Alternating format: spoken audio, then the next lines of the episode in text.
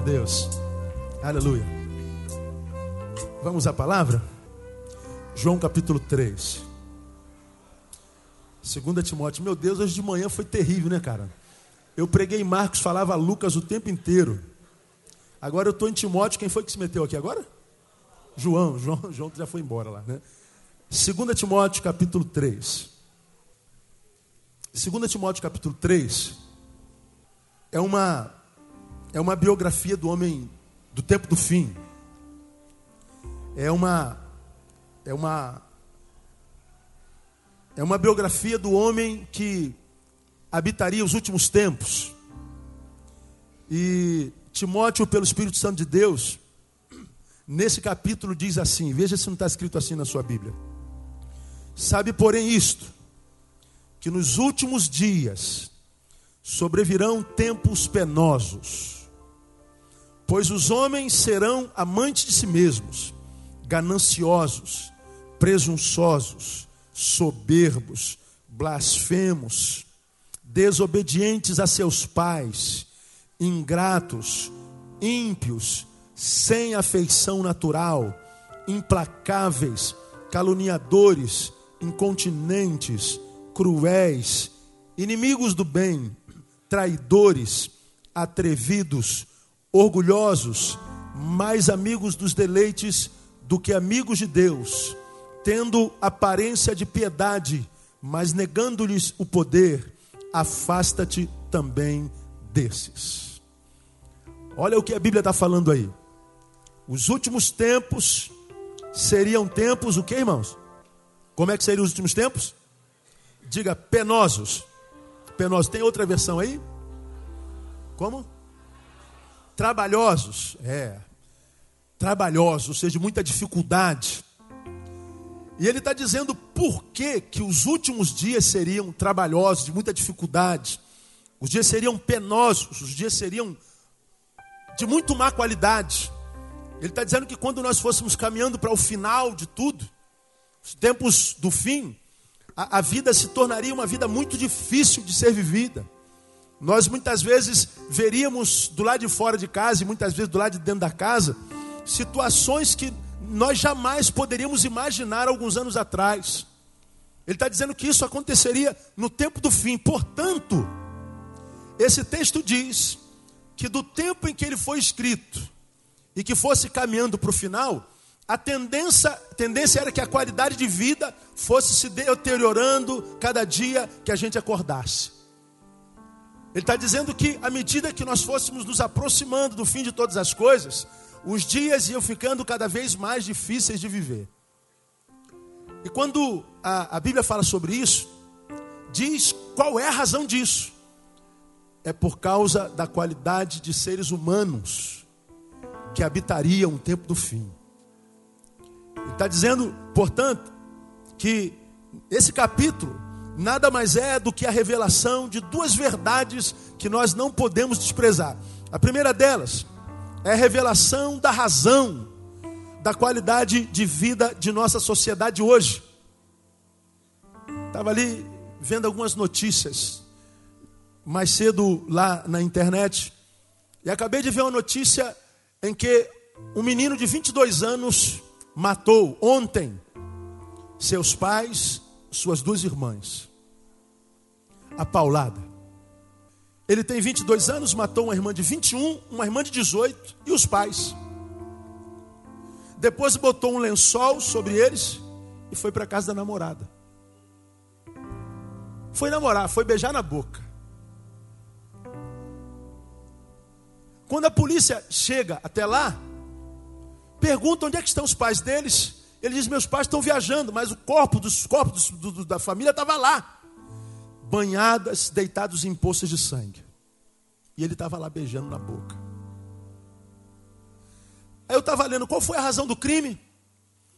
A irmã dele chegou mais tarde de uma festa.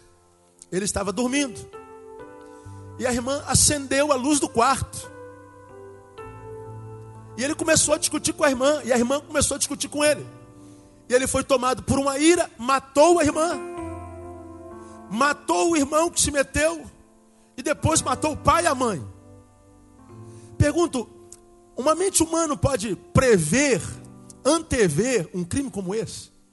Existe possibilidade da gente imaginar que uma família que convive há vinte e tantos anos, pai, mãe, uma família comum, uma família é, é, regular, possa imaginar que um dos filhos possa cometer uma barbaridade dessa. Nós vivemos um tempo de barbaridade, de calamidade, todo dia. Todo dia a gente tem contato com essa desgraça que está aí, sobre a qual eu prego quase todo domingo, e que tem a capacidade de nos adoecer e tem nos adoecido. Aí quando eu olho esse capítulo, eu vejo Timóteo dizendo como seria os últimos tempos, como seriam os últimos tempos, quais são as, as, as, características das pessoas que habitariam o tempo do fim. Então, esse texto aqui, primeiro, é a revelação da razão da qualidade de vida de nossa sociedade hoje. Por que, que a nossa sociedade está tão mal? Por que, que essa cidade linda anda tão maldita? Por que, que essa cidade tão bela enquanto geografia está tão horrível enquanto humanidade presente e habitante? Por que, que a qualidade, vai, da, da, da qualidade de vida da sociedade está tão mal? Por causa do caráter do homem que compõe tal sociedade. Por que, que o mundo é como é? Por causa daqueles que habitam esse mundo. E ele está falando isso. A segunda coisa que esse texto revela, revela, é, é, esse texto nos dá, nos dá a revelação de que estamos não muito longe, portanto, dos últimos tempos, dos últimos dias pois tal qualidade de vida se estabeleceria exatamente quando nós estivéssemos caminhando por final. E aí ele diz que os habitantes do tempo do fim, muitas vezes nós não acreditamos que isso aqui pode acabar, nós não acreditamos que isso aqui pode desmoronar, a gente nunca concebe ou desacredita que hoje há armas no mundo que se um doido desse apertar um botãozinho, ele tem arma para implodir esse planeta duas, três vezes ao mesmo tempo. A gente esquece que nós somos um, um microplaneta no universo que Deus criou. E um, um, um meteorito desses gigantes, que viajam a bilhões de quilômetros por hora no cosmos, se vier no rumo da Terra, uma batida de um, de um meteoro desse pode acabar com a nossa criação. Então, muitas vezes, quando nós pensamos no tempo do fim, nós achamos que o fim chegará porque um vai matar o outro. Aí a gente fica pensando, meu Deus do céu, são 7 bilhões de seres humanos até matar todo mundo, vai demorar muito tempo ainda. E nasce gente todo dia, nasce centenas, milhares de pessoas todo dia. E a gente imagina que esse negócio de fim é coisa de crente maluco, é coisa de gente que recebeu a lavagem cerebral. Então esse negócio de fim não existe. Agora, a Bíblia diz, primeiro, que um fim existe. Aqui ele está dizendo: no tempo do fim, quando nós estivermos próximos do cessar da história humana, portanto, ele está dizendo: há um dia em que o fim será estabelecido. De que forma? Não sei. Ou talvez saibamos, porque Pedro diz que os elementos ardendo o quê? Se desfarão. Não é isso que está lá em Pedro, irmão? Você quer ver uma coisa curiosa? Quando a bomba de Hiroshima caiu lá em Hiroshima, destruiu a cidade, em Nagasaki, uma coluna de quase dois quilômetros foi erguida de fumaça, e no, no, no interior da, da, da, da bomba e da chama que aquela bomba produziu, aquela bomba atômica, no seu interior, dizem especialistas, foi produzida um calor tão grande que se assemelhava a 580 mil graus Celsius. 580 mil graus. É uma coisa assustadora, nossa mente não consegue captar, cooptar. Agora veja, 580 mil graus, ou algo em torno disso, não foram capazes de destruir a cidade enquanto solo, enquanto terra. Destruiu os prédios, destruíram as casas, matou milhares de pessoas, mas 50 anos depois, o que, que aconteceu em Nagasaki? Já está completamente de pé, com uma tecnologia muito mais avançada do que a maioria dos países que já existe há 500 anos como os nossos. E já volta a viver uma qualidade de vida enquanto economia muito melhor do que a nossa. Um país que foi construído, reconstruído em 50 anos de forma muito rápida. 580 mil graus não foram capazes de destruir os elementos que compõem o humus, a terra. 580 mil graus não foi capaz de destruir aquilo que compõe a matéria. Tanto é que foi tudo reconstruído de novo. Pedro diz que os elementos ardendo se desfarão. E quando a gente se lembra do tempo de dilúvio, Deus disse e nos deu uma, um sinal através do arco-íris que ele nunca mais destruiria a terra como mesmo, irmão? Com água. Se a destruição não vem por água, provavelmente a destruição venha pelo quê? Pelo fogo. Se você estuda a tecnologia armamentista do Brasil, o poder beligerante do mundo, se você estuda a, o que nós temos enquanto arma, algumas armas que os países bélicos, os países que amam a guerra, têm produzido. Há bem pouco tempo atrás, a Coreia do Norte fez experimento com armas nucleares. E aquelas, aqueles mísseis que eles lançaram enquanto é, apenas uma, uma, um ensaio do que eles podem fazer, é, um, é uma arma que eles podem atirar daqui e atingir uma mosca a dois mil quilômetros de distância. Eles podem, pelo satélite, mirar numa latinha de Coca-Cola, portanto, lá na cidade de Rio Grande, ou então lá na cidade do Chuí, 2.200 quilômetros daqui, e ele pode atirar daqui do Rio de Janeiro uma arma e acertar uma latinha lá no Chuí. Como é que pode um negócio desse?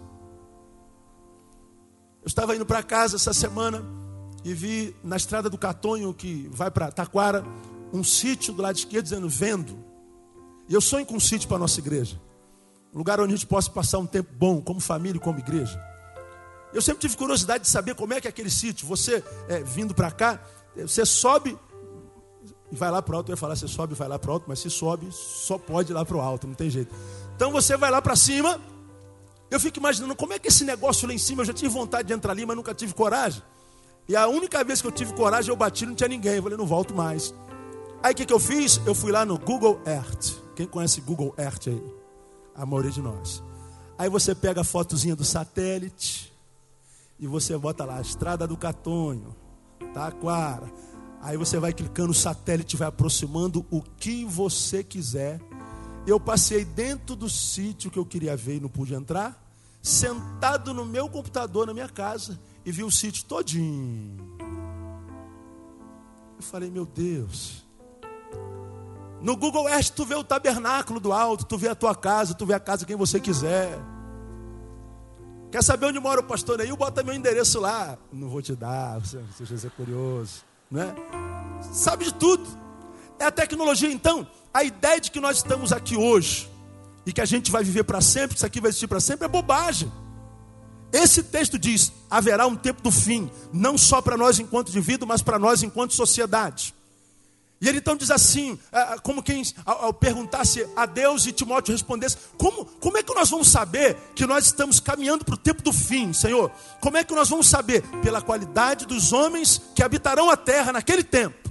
Como eles serão? Aí o texto diz: eles serão amantes de si mesmos, gananciosos, presunçosos, soberbos, blasfemos, desobedientes a seus pais, ingratos, ímpios, sem afeição natural, implacáveis, caluniadores, incontinentes, cruéis, inimigos do bem, traidores, atrevidos, orgulhosos, mais amigos dos deleites do que amigos de Deus, tendo aparência de piedade, parecendo santo, mas negando-lhes o poder, afasta-te também deles. Esse é o diagnóstico, esta é a biografia do homem que habitaria o tempo do fim. Pergunto: existem esse tipo de pessoas, existem esse tipo de gente nesse tempo que a gente está vivendo hoje? Sim ou não? Ou nós estamos muito longe disso aqui? Quando você lê isso aqui comigo, não dá a sensação de que Timóteo escreveu isso aqui hoje de manhã?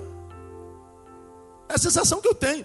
Parece que ele está sentado na sua mesa no Rio de Janeiro e ele está escrevendo como é que é o ser humano que habita o Rio de Janeiro, como é que é o ser humano que habita a, a, o Brasil, como é que é o ser humano que habita o mundo.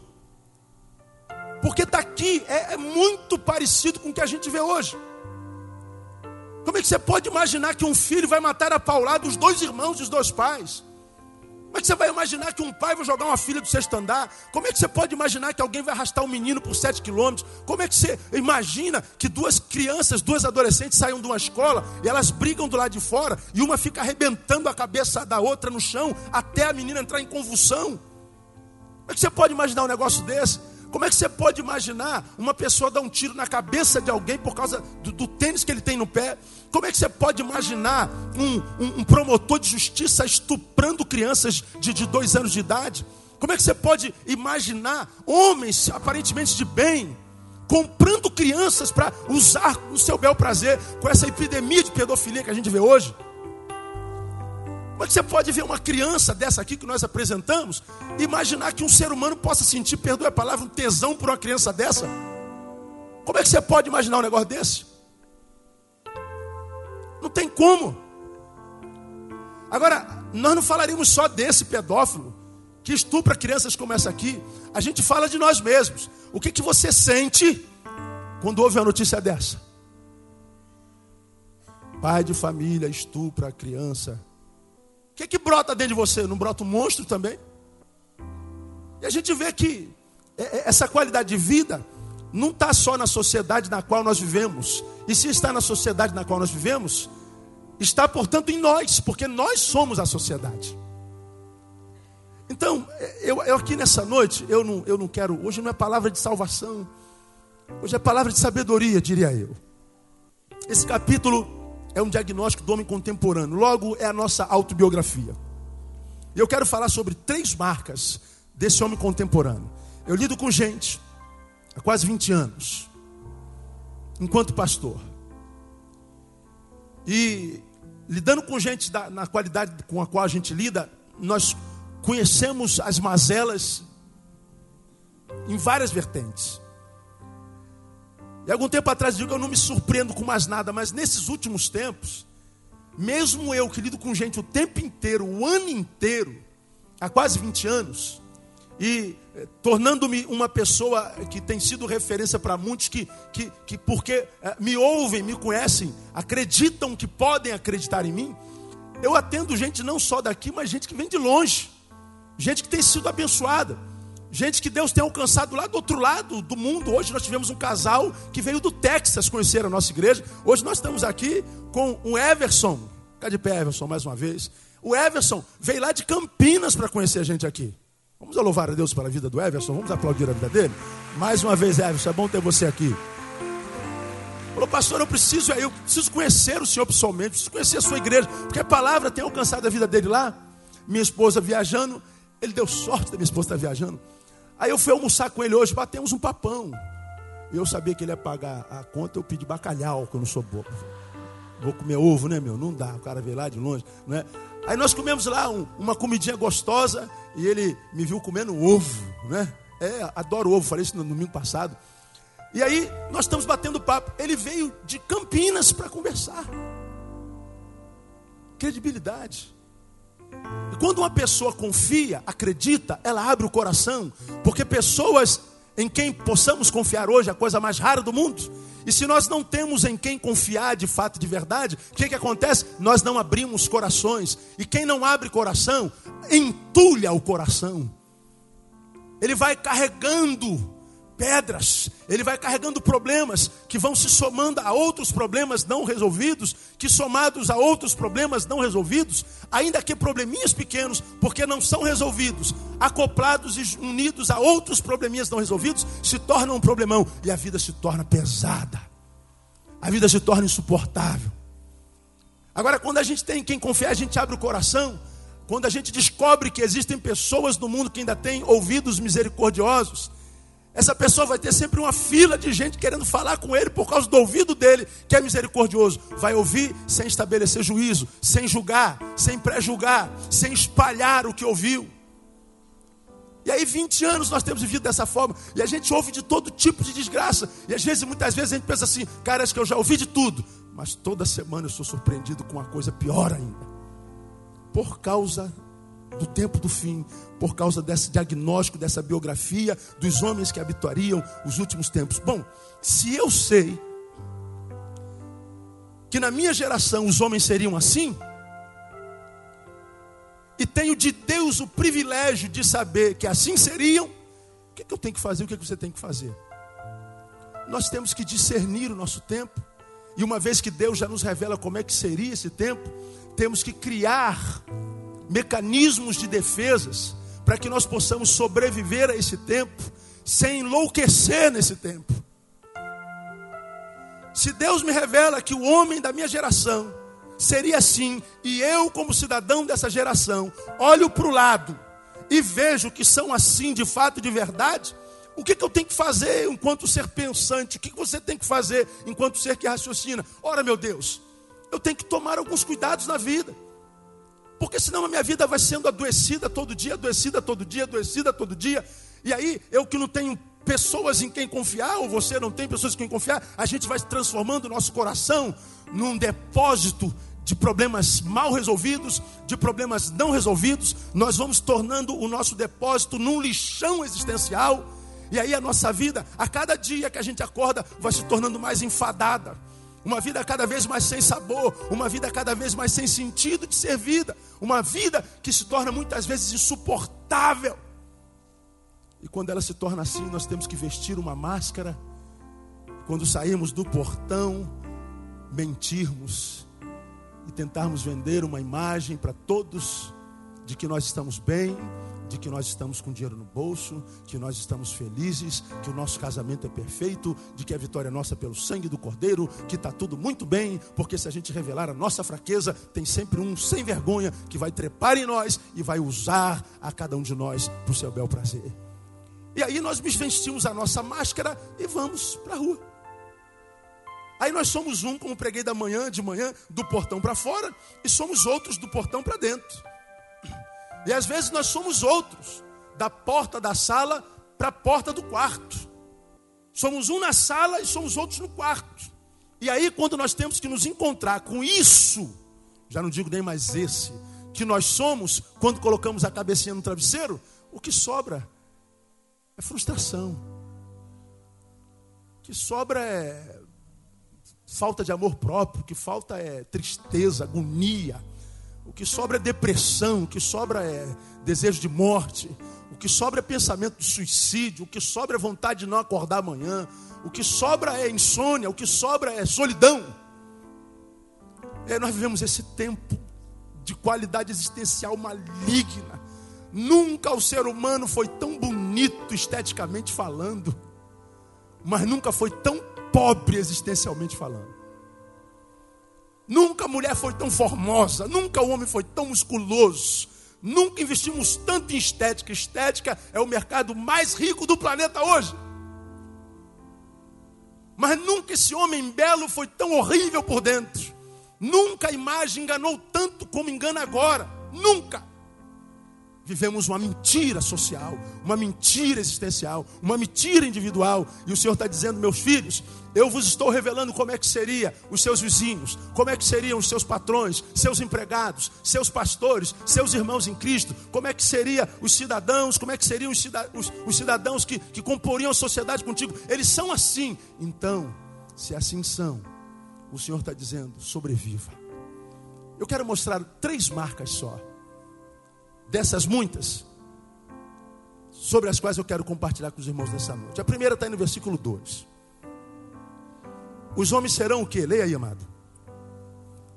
Por favor, leia. Os homens serão. Uma vez mais, os homens serão. Dá para ficar melhor. Os homens serão amantes. Ou seja, os homens teriam amor no coração, não é o que está escrito aí? Sim ou não? Mas o amor dele teria uma única direção. Para onde esse amor se direcionaria? Para si mesmos. Os homens do tempo do fim seriam homens que amariam, mas só a si mesmos. Homens amantes de si mesmos. Eles são pessoas cujo amor só tem uma direção, é o amor por si mesmo. Isso eu, eu denominei de narcisismo epidêmico. Narciso é aquele que se, se olhou na, na, na, enquanto espelho na lagoa e se apaixonou por si mesmo. E aí você pega Caetano Veloso que diz que Narciso não ama nada mais além do que espelho. Ele é um ser que só está voltado para si, e um ser que só olha o seu umbigo, um ser que ama só o que ele é, que ama só o que ele tem, um ser que, que, que, que, não reconhece nada que seja além do que eu, um ser que não conhece a realidade do nós e nem do tu, um ser que excluiu tudo isso do seu, do seu vernáculo, da sua relação, tudo que ele conhece é eu. Ele é um eu-ólatra, viciado em si mesmo. E um egoísta, um eu-ólatra, um viciado em si mesmo, ele é um ser com quem nós não podemos contar, porque para os amantes de si mesmos, quem não é eu não existe. Isso aqui é a revelação de um egoísmo extremado. Isso aqui é a revelação de que nós chegaríamos um tempo onde nós não teríamos mais a relação que a psicologia chama de empática, empatem, sentir com nós não viveríamos mais a realidade em que o Vitor, Vitor sente dor, o Vitor passa por problema, e eu tenho uma relação tão empática, tão profunda com ele, que a dor do Vitor passa a ser a minha dor. De modo que se a dor dele é minha dor, enquanto ele sente dor, eu sinto dor. Como ninguém gosta de sentir dor, nós iríamos ajudar o outro a vencer a dor dele.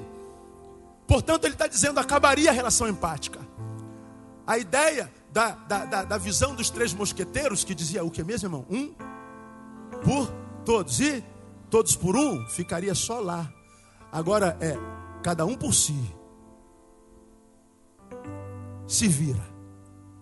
Ora, qual é o resultado disso? Indiferença. Nós viveríamos um tempo de indiferença. Passava no centro da cidade há bem pouco tempo atrás.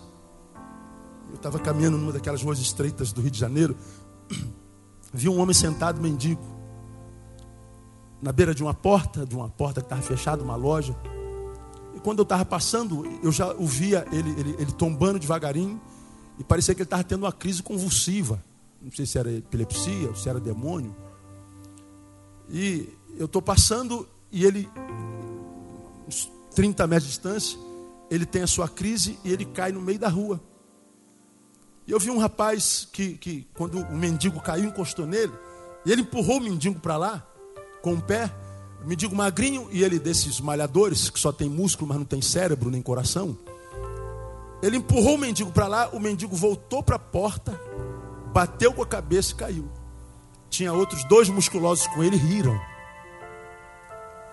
Aí eu falo, meu Deus, eu, eu, eu, eu, não, eu não posso ver umas coisas dessas, eu, eu sou muito doido. Eu falei, mas olha o tamanho desses caras. Vou falar o quê, meu? Fosse três baixinhos, né, meu? Ainda dava. Quando eles jogaram o mendigo lá, eu corri para segurar o mendigo, para segurar o mendigo. E eles me viram segurando o mendigo. E eles pararam lá. Pô, tu vai ajudar essa escória aí, vai se sujar. Eu falei, quem é a escória aqui? Eles ou vocês? Porque ele talvez tenha sido vocês ontem. Arrumadinho, limpinho, cheirosinho, malhadinho. Mas veja o que ele é hoje.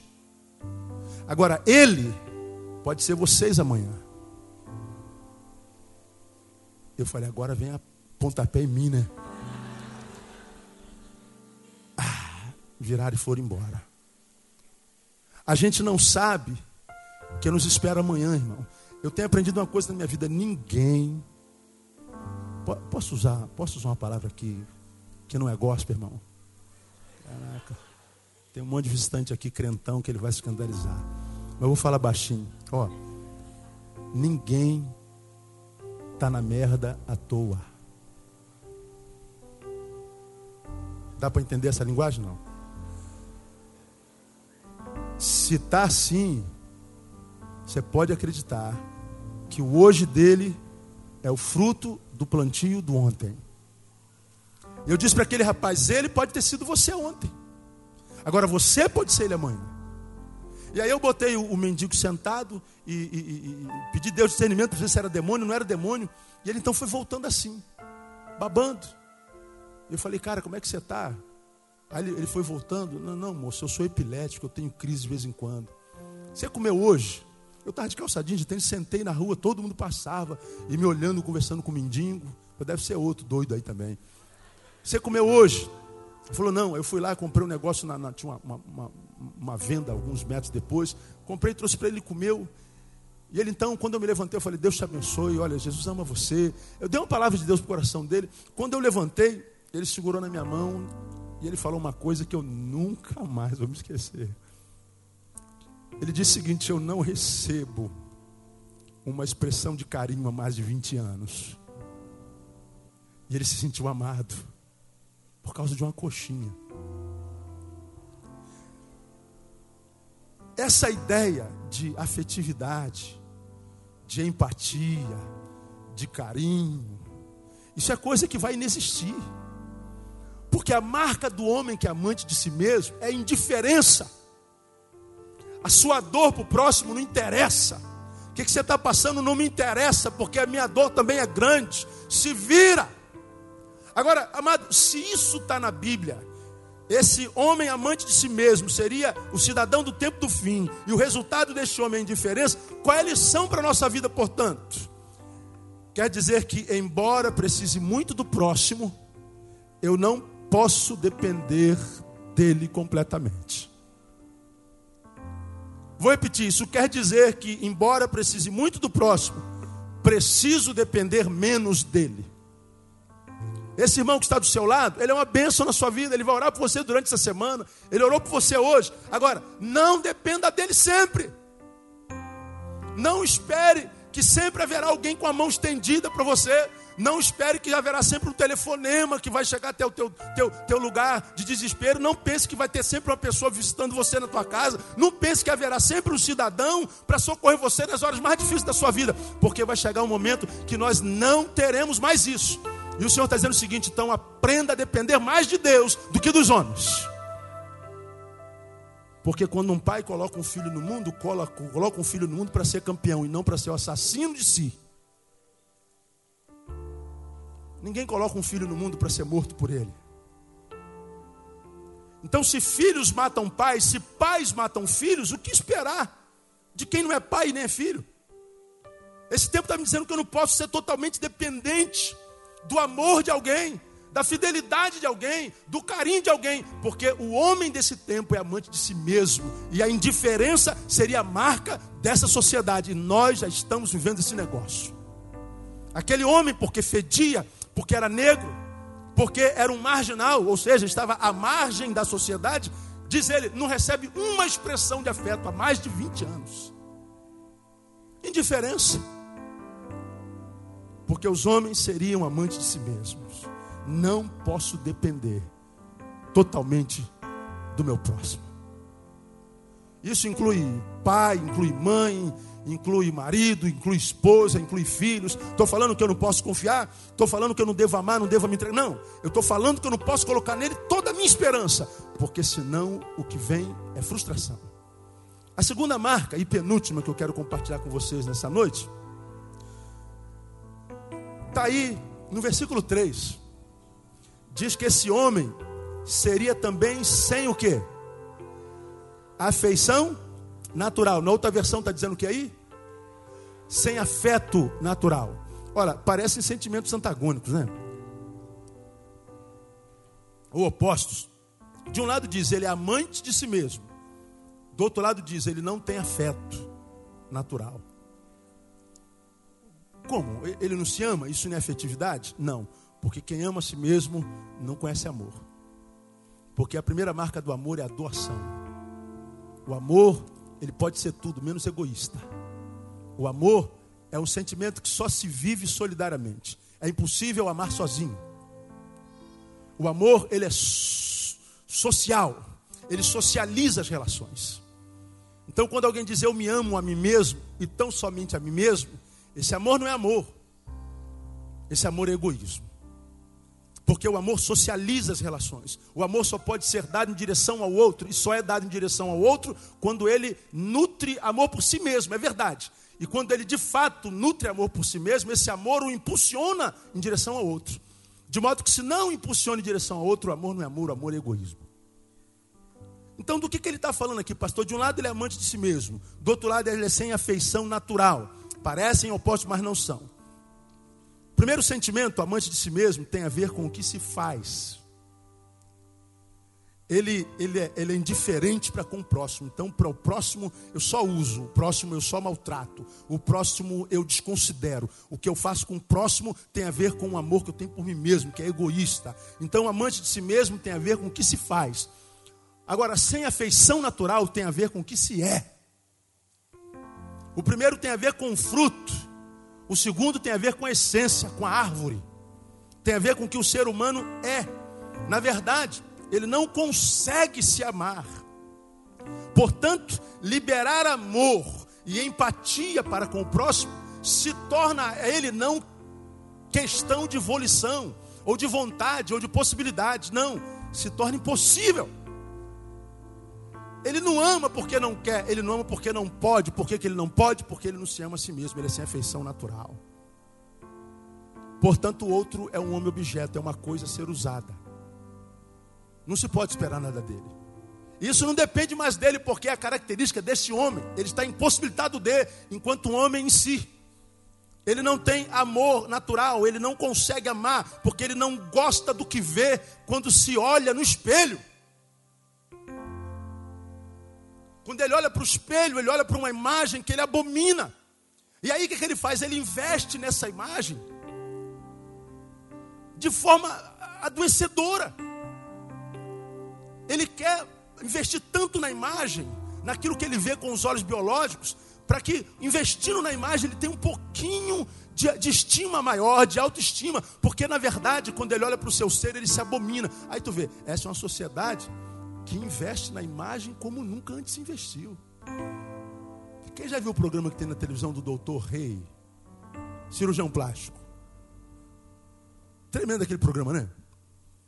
Ele é, ele é brasileiro, estudou em Harvard, mora em Beverly Hills, é a cidade das estrelas dos Estados Unidos, e ele é um dos cirurgiões plásticos mais famosos dos Estados Unidos.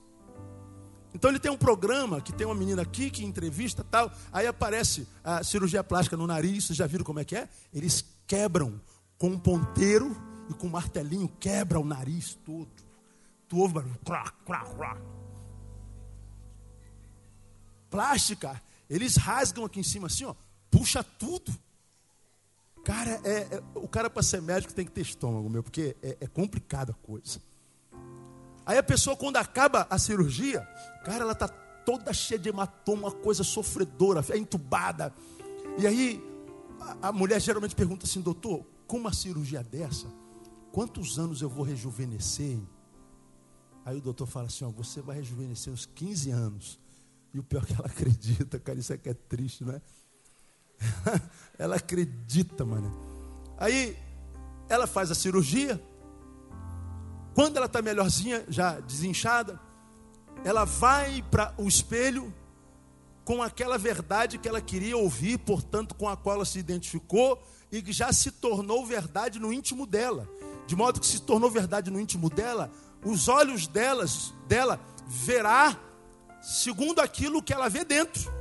Aí ela pode ir para o espelho, ela pode não ter rejuvenescido nem três meses. Mas o médico disse que ela rejuvenesceria 10 anos. Quando ela olhar no espelho, ela vai ficar estupefata.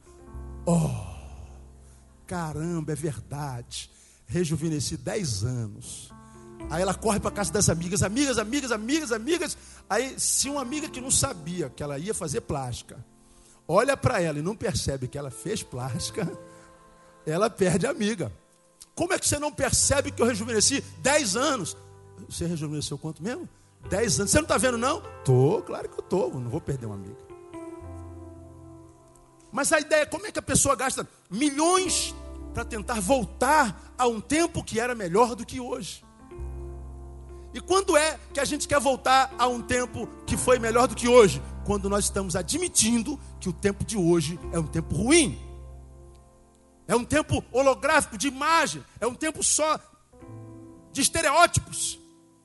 E nós vivemos um tempo onde as pessoas gastam milhões para ficarem bonitas, porque quando elas se olham no espelho, elas não conseguem eh, lidar com o pé de galinha, não conseguem lidar com estria. Tem alguém com estria aqui? Tem mulher aqui com estria hoje?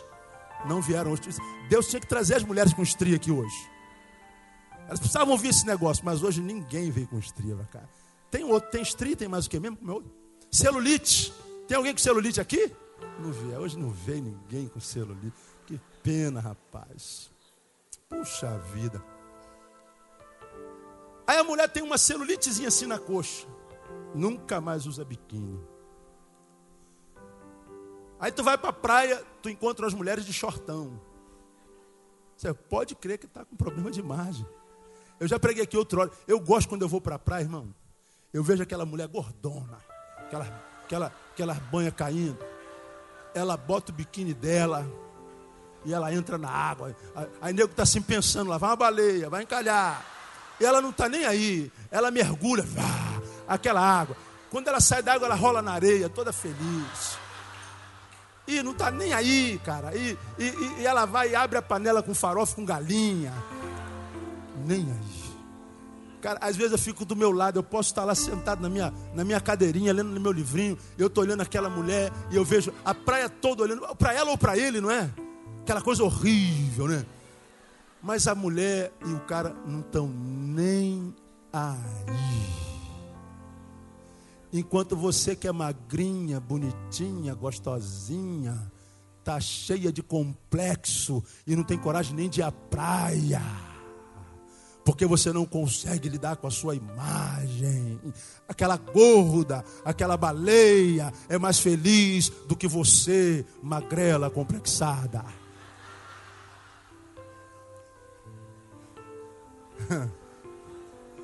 Diga assim, fala, Jeová. Marido, dá uma catucada nela aí, ó, mulher, contigo aí, ó. É... Imagem, imagem, imagem imagem.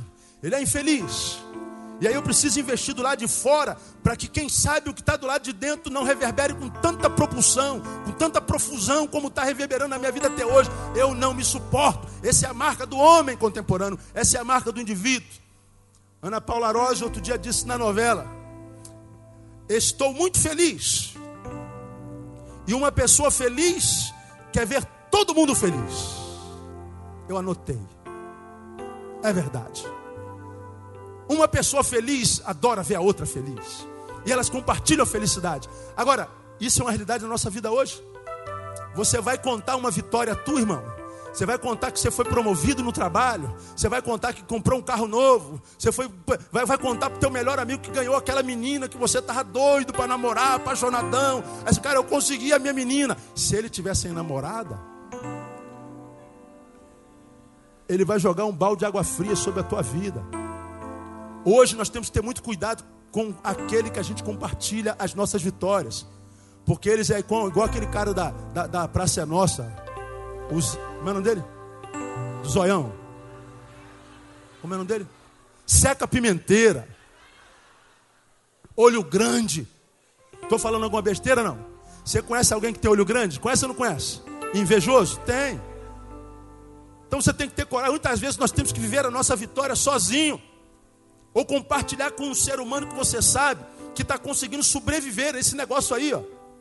Porque senão eles conseguem roubar a alegria da nossa vitória. Eles conseguem secar o sorriso do nosso lábio. Eles conseguem tirar a alegria do nosso coração, da nossa alma. Então, se essa é a realidade do homem sem afeição natural, não é? Se a sua produção é o contrário, é, o feliz quer ver todo mundo feliz, o infeliz sofre com o quê? Com a tua felicidade. Não contra para o infeliz que você está feliz. Não conta para alguém que está com a vida toda embaraçada que você conseguiu desembaraçar a tua. Qual o resultado disso? Inveja. E o que é inveja? Já preguei sobre, sobre isso aqui. Todo mundo pensa que inveja é querer ter o que outro tem. Olha, estou vendo a sandália da, da Priscila. Puxa, aquela sandália da, da CSN. E aquela calça é da Oboy. Misericórdia, Oboy é caro para burro. Eu tenho dois adolescentes em casa. Aí, oh, aquela camisa, aquele tênis é da Nike. Pô, eu queria um tênis daquele lá. Eu queria um tênis daquele lá. Aí você fala, isso é inveja. Não. Não, isso não é inveja. Às vezes a vitória do outro me, me, me, me anima para correr atrás também e conseguir o que ele conseguiu. Pode ser positivo querer o que eu tenho. A inveja é mais danoso, é mais desgraçado, é mais maligno. A inveja é o seguinte: a preta tem uma coisa que eu não tenho. E o invejoso quer, portanto, que a preta perca o que ela tem. Porque para o invejoso dói mais o sucesso do outro do que a sua própria desgraça. Invejar é não querer que o outro tenha o que eu não tenho. Isso é maligno. Eu não me importo de ser miserável, desde que ele continue miserável também. Eu não importo de me importo de ser infeliz, desde que eles estejam infelizes também. Eu não me importo de viver na lama, desde que eles também estejam na lama. Porque se eu estiver na miséria e ver alguém prosperando, isso gera tristeza em mim. Aconteceu bem pouco tempo numa das nossas igrejas. Um irmão ganhou um presente muito precioso. O colega dele lá de, de ministério, depois de algumas semanas, veio, rapaz, eu estou morrendo de inveja de você, eu não consegui me alegrar com essa bênção que Deus te deu. E eu falei assim, pastor, tira ele do ministério agora. Não quero mais ele subindo no púlpito dessa igreja aí. Porque se alguém não consegue celebrar a minha vitória, vai celebrar a minha derrota. E eu não quero andar com gente que usufrui, olhar, o melhor, desenvolve o ministério do diabo do meu lado. E o diabo vem para quê? Matar, roubar e destruir. Quando alguém celebra a tua destruição, esse alguém está exercendo o ministério do diabo na tua vida. Afasta-te dele. Porque o resultado do homem que é sem afeição natural é a incapacidade de celebrar a vitória que não seja sua. Isso é inveja. Se isso é uma realidade, qual é a lição de Deus para nós? Se faço parte de uma geração que não se ama, devo sobre todas as coisas desenvolver amor por mim mesmo, e isso se chama amor próprio. Porque se eu me deixar persuadir e adoecer com essa gente com a qual me relaciono, eu daqui a pouco estou como ela. Porque você quer saber quem é quem? Olha para aqueles com quem ela se relaciona. Tem dúvida, minha jovem adolescente, sobre quem é o seu namorado? Olha para os amigos dele. Olha com quem ele anda. Você tem dúvida, irmão, de quem é a tua namorada? Se ela é boa mesmo, se ela não é? Dizem que ela não presta, mas alguns dizem que presta. Você não sabe quem é que está falando a verdade? Veja com quem ela anda. Veja quem exerce influência sobre ela. Veja os valores e princípios. Você não erra. Não erra. Como já foi dito aqui, uma pessoa que vive uma vida errada nunca trairá uma pessoa certa. Porque se eu vivo uma vida errada e atraio uma pessoa certa, porque ela é certa, quando descobre que eu sou errado, ela vai embora. Agora, se eu sou errado, eu atraio sempre gente errada, porque um errado autentica o erro do outro. Todavia, o oposto também é verdadeiro. Se eu sou uma pessoa que vive uma vida certa, eu nunca vou atrair uma pessoa errada, porque se eu que vivo certo atraio uma pessoa errada, quando essa pessoa errada souber que eu ando certo, o meu acerto vai denunciar o seu erro, então ela se afasta. Agora, quando eu sou certo e atraio uma pessoa certa, os certos celebram a vitória um do outro. E a gente então vai caminhar na luz, e na luz Deus vai nos abençoar e nos honrar porque nós andamos certo. Agora, quando é que a gente anda certo? Quando a gente se ama. Quando nós temos amor próprio, quando nós temos afeição natural. Agora, nós somos seres humanos, e os seres humanos, ele nasce com a essência do amor, mas se nós não ensinarmos a amar, ele vai aprender a odiar sozinho. Amor se aprende. E amor se aprende na convivência, na relação. Porque senão o que prevalece é ódio. Por último, quero desenvolver com você uma última marca. Versículo 4. Lá no finalzinho, depois de orgulhoso, diz: Mais amigos dos deleites do que amigos de Deus. Mais amigos dos deleites do que amigos de Deus. Isto é a confissão explícita da falência do caráter espiritual da sociedade, porque Deus em Cristo Jesus diz: busca primeiro o que, irmão? O reino de Deus. Ou seja, as coisas espirituais, as coisas de Deus. Porque se nós buscarmos primeiro o reino de Deus, a gente não precisa se preocupar com coisas, porque todas as outras coisas nos serão acrescentadas. Então, busca primeiro o espiritual, porque o espiritual tem prioridade na vida de qualquer ser que foi criado à imagem de Deus, que possui a imago Dei, portanto. Você já aprendeu aqui, você não é um corpo que possui uma alma, você é uma alma que possui um corpo. Deus, quando criou o homem do pó da terra, ele se tornou um corpo, mas não saiu andando. Ele só se tornou um ser vivente quando Deus soprou do seu próprio fôlego, da sua própria vida, naquele corpo inerte. E quando aquele homem se levantou, Deus disse que o homem tornou-se alma vivente. Nós somos uma alma que habita dentro desse tabernáculo, dentro desse corpo. Esse blazer é a roupa do meu corpo, o meu corpo é a roupa da minha alma de modo que o meu corpo revela o que eu sou e o que eu estou sentindo. Já falei sobre isso aqui. Se você olha para mim e me vê é, fazendo assim, eu olho, eu olho, eu olho pro, pro, pro, pro Kleber e falo assim: o que, que eu senti agora? Diga. Como é que você sabe? Eu não falei. Como é que você sabe que eu senti susto? O Vitinho vai, me conta um negócio aqui no ouvido, e eu faço assim, ó. O que, que eu senti? Alegria. Como é que você sabe? Agora, se o Vitinho conta um negócio aqui no meu ouvido, eu faço assim. O que, que eu senti? Tristeza. Se ele me diz uma coisa, eu faço assim. O que, que eu senti? Raiva. Como é que você sabe? Porque o corpo fala. Esse corpo não é o que nós somos, ele é o que nós possuímos. Portanto, eu não posso viver investindo só nesse corpo. Porque quem investe só no corpo, investe no que tem e não no que é. Você tem que investir no que você é. Você é alma, você é espírito. Esse texto diz que quando nós somos mais amantes dos deleites do que amantes de Deus, nós estamos dizendo que Deus para nós perdeu sentido. Esse texto está dizendo que é a falência dos valores espirituais, dos valores eternos, dos valores absolutos. O que vale é o que me dá sensação, o que me dá prazer, me faz arrepiar. Me arrepiar. O que me faz é, é, é sentir gosto, gozo. O que importa é o que eu sinto, não o que eu sou. E a gente vive então numa sociedade que vai de prazer em prazer, de prazer em prazer, de prazer em prazer, porque o prazer está no que ele faz, não no que ele é. Ele sente prazer quando produz alguma coisa. Agora, quando ele está sozinho consigo, o que sobra é tristeza. E aí ele tem que estar tá trabalhando o tempo inteiro, fazendo de baile em baile, de rave em rave, de droga em droga, de experiência sexual, experiência sexual. Ele tem que estar tá fazendo alguma coisa. Porque se para, pensa, se pensa, sofre, eu não quero sofrer, então eu vou fazer. Aí repito o que eu disse de manhã: não sois máquinas, homens é que sois. Chaplin.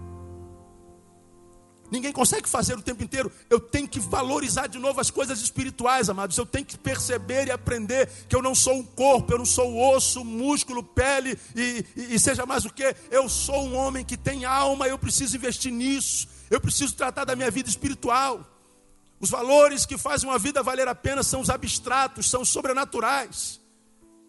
Quando a gente fala de amor, de saudade, de carinho, de afeto, de ódio, de amargura, nós estamos falando de coisas que habitam o nosso ser e que nós não podemos pegar, são abstratos. Então não adianta eu investir nesse corpo e não tratar daquilo que eu sou, um abstrato, um espírito, uma alma. Eu preciso retornar a Deus. Eu preciso voltar à minha fonte, à minha essência. Eu preciso voltar ao meu Criador. Eu preciso voltar de onde eu vim. Porque enquanto mais eu me afasto de Deus, mais essa sociedade, sociedade permanece aí. Ser pai aqui, alguns pais estão aqui, estão sofrendo com seus filhos. E muitos deles estão sofrendo, sabe por quê? Porque quando a gente tem filho, a gente só quer preparar filho para o mundo, a gente quer que ele seja doutor, a gente quer que ele seja jogador de futebol, que ele seja médico, a gente bota ele no inglês, a gente bota ele na academia, a gente bota ele na, no, no curso do Senai, a gente bota ele na faculdade, e a gente só pensa no que ele poderá vir a ser, mas não pensa em educá-lo nos caminhos de Deus. Vocês pais não vêm na escola dominical porque quer dormir até mais tarde. Aí você não sabe que está roubando Deus do seu filho. Seu filho está dormindo até mais tarde, podia estar tá aqui. Tivemos um dentro com mais de 100 adolescentes. E alguns pais não fizeram o menor esforço para trazer o adolescente. Os adolescentes foram enriquecidos em Deus e o seu continuou pobre. A gente paga muitos milhares de reais para que nossos filhos estudem na melhor escola, mas a gente não traz para a escola dominical. A gente quer que ela esteja com, se relacionando com os melhores amigos do mundo, mas não ensina a ser amigo de Deus. Aí os nossos filhos crescem como se não tivesse alma e nos surpreendem sempre negativamente. Qual é o resultado disso? Desprezo pelo sobrenatural. Nós não acreditamos em nada que nós não possamos pegar. Incredulidade crônica. E a incredulidade com relação ao sobrenatural nos leva ao imediatismo e ao materialismo. E o que é o materialismo? É, é, é o ter em detrimento do ser. E hoje a gente só quer ter dinheiro, ter dinheiro, ter dinheiro, angariar, investir. É, é tênis de marca, nós queremos o carro zero, nós queremos ter três carros, nós queremos morar na melhor casa. E às vezes numa casa que a gente nem usa a casa toda, de tão grande que ela é. Mas a gente compra a casa não para nós, compra para os outros admirarem.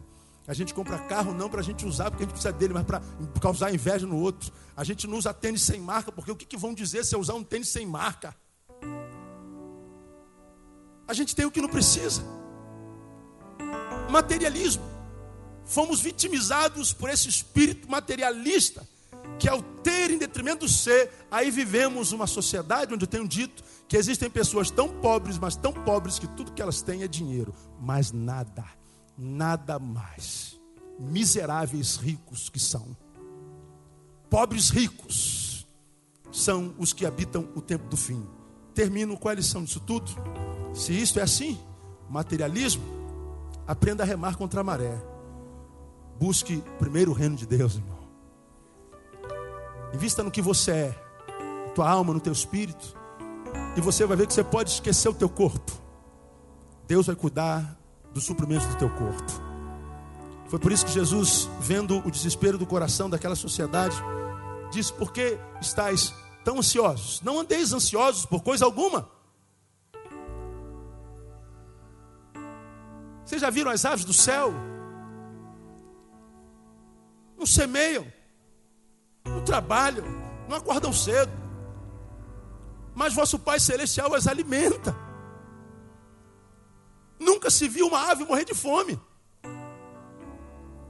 Vocês estão vendo os lírios dos campos? Eu digo a vocês que nem Salomão, em toda a sua glória, vestiu-se como qualquer um deles. Então por que estás ansiosos pelo que vão comer, pelo que vão beber, pelo que vão vestir? Ele está dizendo o que você vai comer, o que você vai beber, o que você vai vestir, não é problema seu. O seu problema é buscar primeiro o reino de Deus. Porque se você investir primeiro no espiritual, o material é problema de Deus. Porque ele disse que nós somos amados do seu coração. Amém ou amém? Diga assim: Eu sou amado do coração de Deus. Diga, irmão, que está do seu lado: Deus ama você demais. E ele diz assim: Olha, terminou. Aos seus amados, ele abençoa enquanto dorme. Então, irmão, vai dormir. Não precisa trabalhar, não, pastor? Claro, não é essa exegese. Ele está dizendo que quem reconhece ser amado por ele, a despeito de, dorme. Ele não perde um minuto de sono porque está preocupado com amanhã, com depois de amanhã. Senhor, eu tenho consciência plena de que eu busco o teu reino em primeiro lugar de modo que os meus problemas não são problemas meus, meus problemas são problemas teus, porque foi tu quem disseste: nesta peleja não tereis que pelejar, postai-vos, ficai parados e vede o livramento do Senhor vosso Deus.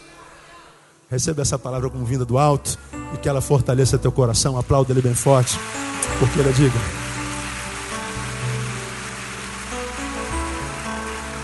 Oh, aleluia.